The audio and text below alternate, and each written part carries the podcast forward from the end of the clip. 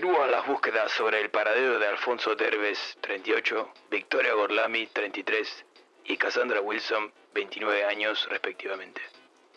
La policía aún no logra conectar las tres apariciones, pero sostienen que deben estar relacionadas de una u otra manera. A pesar de que caminan a ciegas, los investigadores no descartan la posibilidad de encontrarlos con vida. Soy Chuck Viñón para el The News. Muchas gracias por estar ahí. Necios. Jamás los podrán encontrar. Desconocen los vastos destinos inciertos del bazar.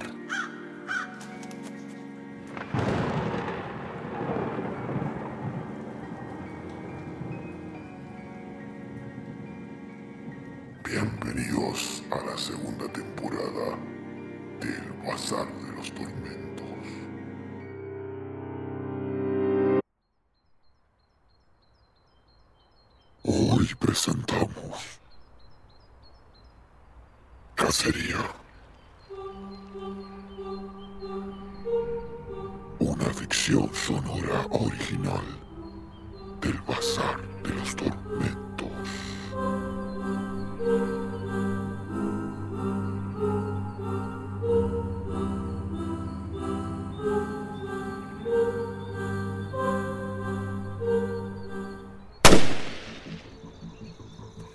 disparo detonó. Su eco recorrió con velocidad un gran perímetro de aquel bosque. La maleza era tan abundante que no permitía ver con claridad la dirección de aquel desafortunado hombre. Las hojas y ramas lo abofeteaban en cada centímetro de su rostro y cuerpo. ¿Por qué a mí? ¡Maldición! En su cabeza resonaba esa frase, mientras los pies se movían a una velocidad al borde de la resistencia de un ser humano promedio, que sin preparación alguna tolere semejante exigencia física. Otro disparo largó su estruendo.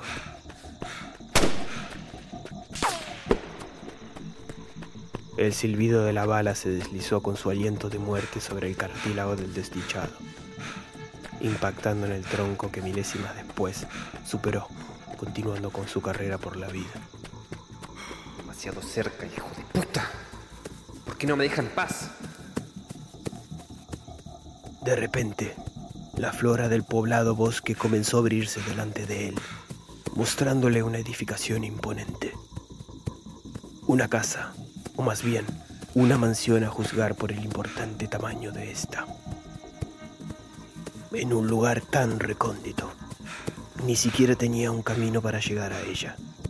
Simplemente estaba allí, en el medio de la nada. Cicatrices de abandono rodeaban el frente de lo que alguna vez pareció ser una residencia habitada. El hombre, desesperado, tiró del pesado picaporte de bronce y la puerta se abrió cubriéndolo de polvo, como si escupiera humo de su interior, llenándolo de alivio.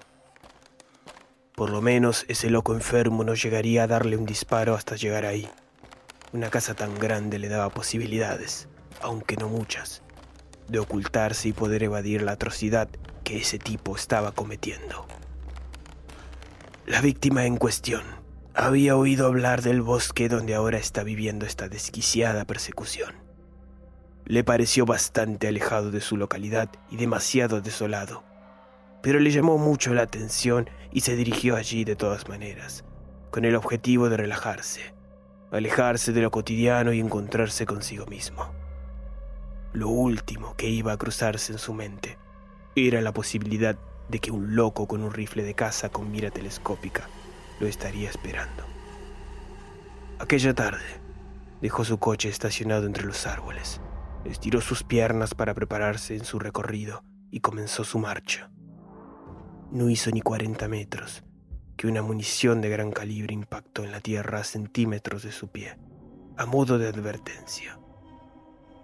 Era la señal de que se ponga a correr, porque de no ser así, la próxima bala iba derecho a recibirla dentro de su cuerpo. Parecía que lo estuviera esperando, pero en realidad no. Aquel monstruo encerrado dentro de una cáscara de ser humano solo quería divertirse a costa de otra vida. Ese día, le tocó a este desafortunado, la presa que más lejos llegó hasta ahora de sobrevivir a los disparos de su arma. Cabe destacar, de hecho, que el cazador tampoco sabía de la existencia de esta extraña casa. Lo más peculiar es que, en efecto, esa casa jamás estuvo. El cazador lo sabía muy bien, porque recorrió muchas veces aquel bosque.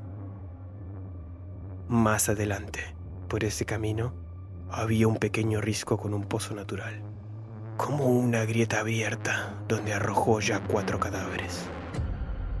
Al ser un bosque tan inmenso, comenzó con su macabro deporte hacía un tiempo, y cada tanto un pobre fisgón en búsqueda de naturaleza cae en ese bosque y participa involuntariamente de su cacería. Su ventaja es que ninguna compañía telefónica tiene recepción. Se puede intentar todas las veces que se quiera, que no va a subir ni media raya de señal de la cobertura. Pero al cazador la aparición de aquella casa, más que extrañeza, le produjo satisfacción. Lo consideró un desafío mayor para su lúgubre deporte, y un manto de adrenalina cubrió su incertidumbre totalmente. Mientras tanto, la presa recorría las tripas de esa enorme casa. Las telas de araña decoraban cada pulgada de las habitaciones. Presentaba una entrada y un salón amplio, de tintes góticos. A pesar de poseer muchas ventanas y ventanales, no daban la bienvenida a la luz solar, ya que cristales teñidos de tintes color carmín, de varios tonos, oscurecían y reducían la luz del exterior. Sin mencionar las gruesas cortinas que colgaban de cada abertura. El hombre, a pesar de la desesperación por esconderse de ese asesino, estaba estupefacto por la extraña mansión. Parecía deshabitada pero mantenida a la vez. Curiosamente le vino a la cabeza la casa de los locos Adams. Un olor extraño le invadió las fosas nasales. Parecía algo putrefacto. Como un aliento pesado de alguien que no comió todavía y no se cepilló los dientes. Y un dejo al vaho que emana un difunto dentro de una bóveda. El hombre dio por descontado que debería ser algún animal en estado de descomposición tirado en algún cuarto de la enorme casa. La puerta de entrada chirrió lentamente. El cazador ya llegó. La pobre presa comenzó a sudar aún más. El corazón le latía desmedidamente. Parecía un motor a punto de estallar. Le pulsaba la sien. Gotas pegajosas brotaban de su cráneo, inundando su rostro. Comenzó a preguntarse si realmente esa casa estaba abandonada o alguien vivía allí. Crujidos retumbaban en el ambiente. El depredador armado se movía con tranquilidad escrutando su alrededor. El hombre, desesperado, consiguió escabullirse dentro de un cuarto amplio de la planta baja, cerca de las escaleras. Un inmenso armario cubría el lateral de la pared enfrentada a una enorme cama. Abrió la primera puerta del mueble y dentro había una gran cantidad de chaquetas y camisas pero parecían hechas de tejido orgánico, como si fueran de piel muy delgada. Parecían amígdalas, pero con forma de prendas, y daban realmente repelús. El olor que emanaba de aquellos cuajos de piel hubieran dado vuelta al estómago de cualquiera, pero dada la circunstancia, no había posibilidades de plantearse opciones. Los viejos tablones se quejaban anunciando el sonido del peso del cazador sobre el suelo señal de que avanzaba, y esto solo indicaba la urgencia de ocultarse en el repugnante interior de ese armario. La mente humana es capaz de normalizar y acostumbrarse a cosas tan adversas y antinaturales de una manera rápida y acojonante, deslizándose tan sigilosamente como pudo. Entre esos sacos de piel, cerró la enorme abertura del mueble que por suerte, a pesar del abandono y el óxido, las bisagras no emitieron sonido alguno. Los pasos del depredador ya se oían en el primer piso. Era tal el silencio que se podía oír su respiración entrecortada. Una respiración digna de una persona sumamente ansiosa de volar a tiros la cabeza de aquel inocente. Mientras para la presa toda la concentración se enfocaba en no emitir un sonido, el cazador agudizaba su audición y su olfato. Este último, bastante desorientado por el desagradable tufo que cubría el interior de toda la mansión. El hombre, oculto en ese fétido cubículo con ropas de carne repugnantes, también agudizó su oído y logró percatarse de que aquel enfermo armado hizo chirriar lentamente la puerta del cuarto donde se encontraba oculto. Pero los pasos del cazador, a pesar de ser cautos, comenzaron a alejarse.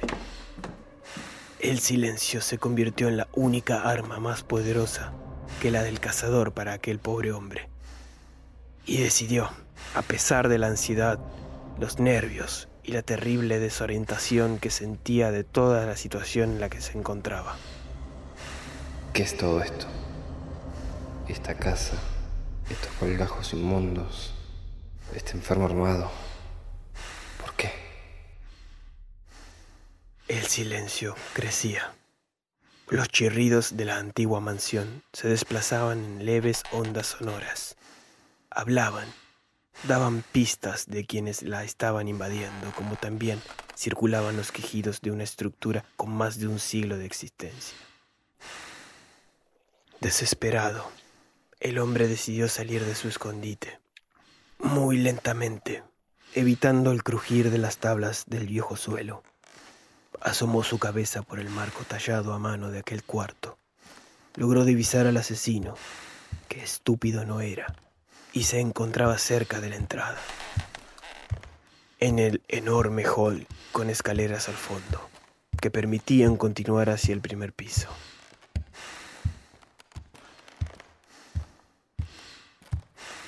Con todo el sigilo del mundo, la presa comenzó a escabullirse al cuarto continuo del mismo pasillo, en sentido contrario de donde se ubicaba aquel maníaco armado que lo acechaba.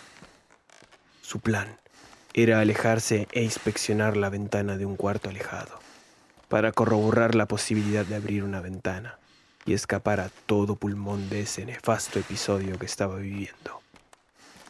Al ingresar al cuarto, sintió un temblor como si la casa se hinchara muy suavemente y se deshinchara a la vez, como una respiración. Decidió no darle importancia y continuar con su plan, pero la habitación donde se encontraba llamó tanto su atención que suspendió su objetivo principal. Todas las paredes, literalmente cada centímetro cúbico de la habitación, se encontraba garabateado llena de extraños símbolos, la mayoría con trazos negros como también los había de un rojo escarlata, del cual estaba seguro, no se trataba de tinta. Había escritos en una lengua incomprensible, en latín y también símbolos. Logró percatarse que podían ser de algún tipo de ritual. No era un experto del tema, pero la intuición puede llevar a resultados certeros de lo que suponemos y en este caso era más que apropiada aquella conclusión. Pisó una libreta con cubierta de cuero auténtico. Decidió alzarla lentamente y husmear su contenido, pero antes, agudizando la oreja, oyó que el cazador lentamente pisaba los escalones del salón principal sin subirlos completamente. Probablemente mirando en todos lados para evitar que su presa se escape. Eso le daría algo de tiempo para investigar el contenido del cuaderno. Se encontró con una especie de diario, aparentemente de un hombre muy culto y adinerado. Pasaba las páginas rápidamente, escrutando y detectando palabras que le den pistas del contenido. Rituales, invocaciones, demonios, seres celestiales, alquimia. Carajo, esto se pone peor pensó. En la última página, escrito de manera violenta, casi desgarrando la celulosa del antiguo papel, se podía leer. Logré hacerlo. Vino entre nosotros. Es un ser superior. Quiero su conocimiento. Pero es la casa. Este ser es toda la casa. El suelo comenzó a temblar. Una correntada de aire fétido comenzó a contraer las paredes. La mansión se despertó. El piso comenzó a levantarse. Las maderas se erguían en columnas puntiagudas, como dientes. Y un sonido gutural, ensordecedor, invadía los pasillos y cuartos de la casa. Horrorizado el hombre comprendió todo. Ese maldito lugar no era su escondite, era su tumba. Comenzó a correr, aprovechando que sus fuertes pisadas eran tapadas por el ronco gruñido que aquella criatura con forma de vivienda emanaba de su profundidad. Estaba hambriento, de eso estaba seguro. Un aullido humano se mezcló en aquel infierno gutural. El cazador se encontraba a pocos peldaños de la escalera principal, con los pies cubiertos de una viscosidad color pus que le estaba derritiendo la carne y los tuétanos de sus extremidades inferiores. Su rifle cayó en masa corrosiva, emitiendo un sonido similar al contenido de un huevo que choca la superficie aceitada de un sartén encendida con el fuego al máximo. Con suerte, que se le puede asignar o no a algún dios. El hombre acechado vio con horror cómo el cuerpo estallaba en sangre y vísceras que comenzaban a caer de la carcasa de aquel que ya no era su cazador. Y sus piernas no pararon. El portón deshecho comenzaba a crujir, indicando que pronto se cerraría. Como una saeta su cuerpo se escabulló por la abertura y corrió. Corrió más aún de cuando las balas, minutos antes, eran su mayor preocupación. La maleza lo volvía a abrazar. La casa en su espalda gritaba de furia en una lengua más allá de nuestra comprensión. Lo llamaba y a la vez se deleitaba con los restos de ese depravado asesino que estaba digiriendo. A veces podemos buscar nuestra paz y podemos encontrar el infierno.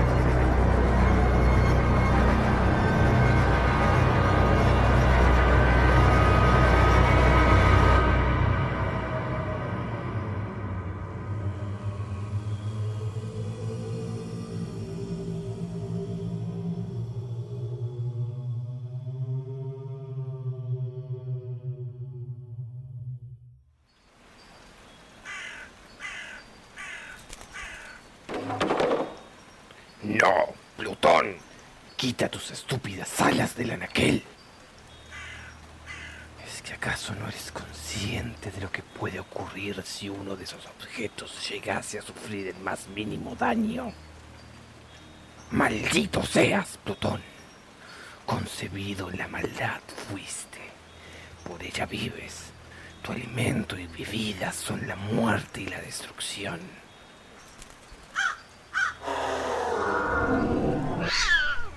Y ahora vuelves a adoptar esa estúpida forma felina. ¿Acaso no aprendiste aquella lección que te costase vuestro ojo izquierdo?